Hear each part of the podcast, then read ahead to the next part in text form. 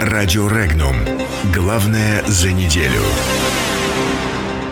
Как бред властей стал былью жителей России.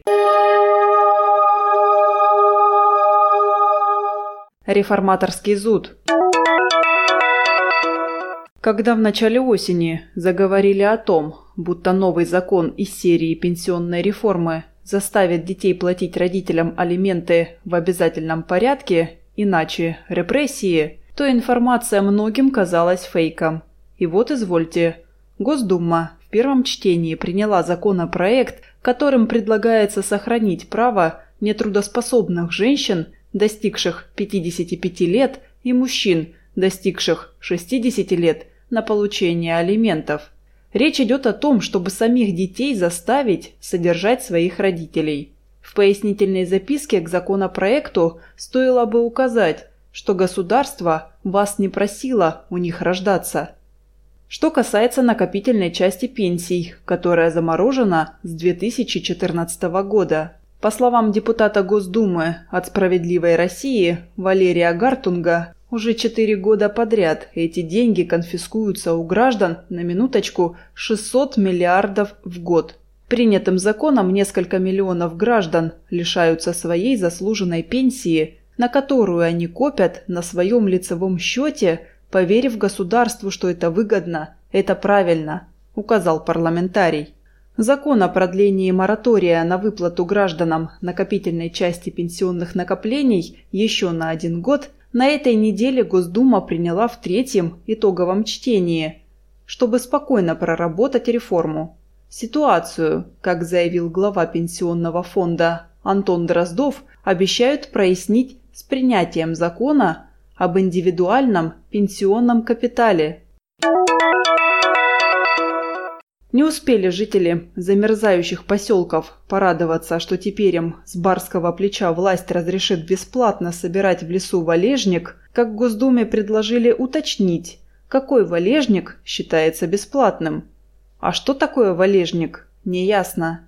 Нет такого закона, который его определяет.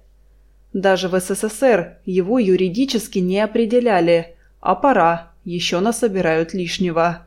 Инициатива предполагает сужение возможностей для граждан запасаться ресурсами для отопления жилья и для хозяйственной деятельности. Прославившийся высокомерным и пренебрежительным отношением к гражданам России депутат Госдумы Сергей Вострецов подготовил законопроект, предполагающий штрафы для неработающих граждан за неуплату взносов в социальные фонды. Этим законопроектом граждан могут обязать платить за медицину и пенсию, даже если они не числятся трудоустроенными. Еще одна находка. Ввести налоги на колбасу, сосиски и бекон. Речь идет о крупной сумме – более 160 рублей на килограмм. Продукция таким образом подорожает примерно на треть. По мнению заместителя главы фракции «Справедливая Россия» в Госдуме Михаила Емельянова, в России колбаса важнее хлеба. Люди продолжат ее покупать, но цены вырастут, что скажется на инфляции. Она также вырастет, что станет аргументом для главы Центробанка Эльвиры Набиулиной для повышения ключевой ставки. Руководитель фракции «Справедливая Россия» в Барнаульской городской думе Оксана Молодых Думает, что этот бред останется бредом и в ближайшей перспективе не будет оцениваться в качестве реальной инициативы. Хотя, если что-то, бред это еще не значит, что он властям не интересен. Ждем бестранспортного налога, когда заплатят те, кто не берет автокредит, не покупает бензин и имеет наглость ходить пешком по дорогам, которые, между прочим, государство за свои деньги накатало – а оно ему ничего не должно. Идея колбасного налога принадлежит экспертному совету при правительстве России, и суть ее ни в коем случае не в наживе, а в том, чтобы эти деньги направить на субсидии производителям, чтобы выпускали наиболее полезные продукты, то есть все ради здоровья простого россиянина, который, кстати, как говорит в ЦИОМ, благодаря пенсионной реформе решил следить за своим здоровьем. Еще бы, знает, что государство в случае чего не позаботится. Госдума приняла федеральный бюджет на 2019-2021 годы, и ура, все три года он будет профицитным. Уже в 2019 году в федеральный бюджет поступит около 20 триллионов рублей, а к 2021 году доходы увеличатся почти до 21 триллиона рублей. При этом правительство планирует в 2019 году потратить чуть более 18 триллионов рублей госсредств, что позволит обеспечить профицит госсметы в размере около 2 триллионов рублей. А если придумать еще всяких реформ, то прибылей будет еще больше, а трат еще меньше, и отчеты станут совсем красивыми. Правда, профициту можно было бы радоваться, если бы на гражданах это хоть как-то отражалось, а пока им только закручивают гайки под маркой «денег нет, но вы держитесь». Заверение думского спикера Вячеслава Володина о том, что этот бюджет позволит реализовать задачи президента, это, как говорится, свежо предание. Нет никакого признака прорывного развития в том, чтобы сперва поставить народ уже не на грань социальной катастрофы, а в самое пекло, потом говорить о будущем возрождении. Одно людоедство. Хай сильнее грянут хайпы. Клуб профессионалов социально-политического стриптиза пополнила сенатор Екатерина Лахова. Рассуждая о потребительской корзине, Лахова сравнила нынешнюю ситуацию не больше, не меньше с войной. Цитата. «Люди, которые пережили ужасы и голод, какая у них была потребительская корзина? Люди тогда выживали как могли, а при этом, пройдя столько всего, какие они разумные, какая голова у них светлая. Может, как раз стрессы и лишения тому причиной? Конец цитаты. А поднять прожиточный минимум, полагает Лахова, требуют люди, которые пришли неподготовленными во власть. И тут она совершенно права. Нет никаких сомнений, что по-настоящему подготовленный чиновник будет не повышать качество жизни граждан, а снижать его. Об этом говорит весь бред постперестройки, клинически обострившийся в последние месяцы. «Мне кажется, они нас специально троллят», комментирует высказывание политолог Виталий Обедин. Может, у них тайный клуб есть, в котором они соревнуются, придумывая подобные реплики, а потом выдают и смотрят, кто больше хайпанет. Ну, потому что не может взрослый, проживший жизнь человек, добравшийся до кресла сенатора ядерной сверхдержавы, нести такую ахинею всерьез. По мнению политолога Александра Конфисахора, высказывания наших чиновников свидетельствуют о том, что людей они считают животными, которым достаточно выживать, потребляя необходимый объем калорий. Нанять няню, посоветовал карельский глава одной местной жительницы, которая просила открыть в поселке детский сад. По словам чиновника, обращаться к нему за помощью бесполезно, а ребенке пусть его отец думает. Отжег и омский депутат Алексей Провозин. Он заявил, что не считает нормальной практику предоставления бесплатных земельных участков многодетным семьям за счет муниципального бюджета. Парламентарий заявил, что эти многодетные семьи обошлись Омску в 73 миллиона рублей и вообще многодетных должен содержать президент, раз он придумал раздавать им землю. Я лично не хочу платить за многодетные семьи. Пусть федеральный бюджет и выделяет на них деньги, заявил депутат. Примечательная оговорка по Фрейду, правда? Он лично Вроде речь о бюджете, а не о личных сбережениях. В регионах.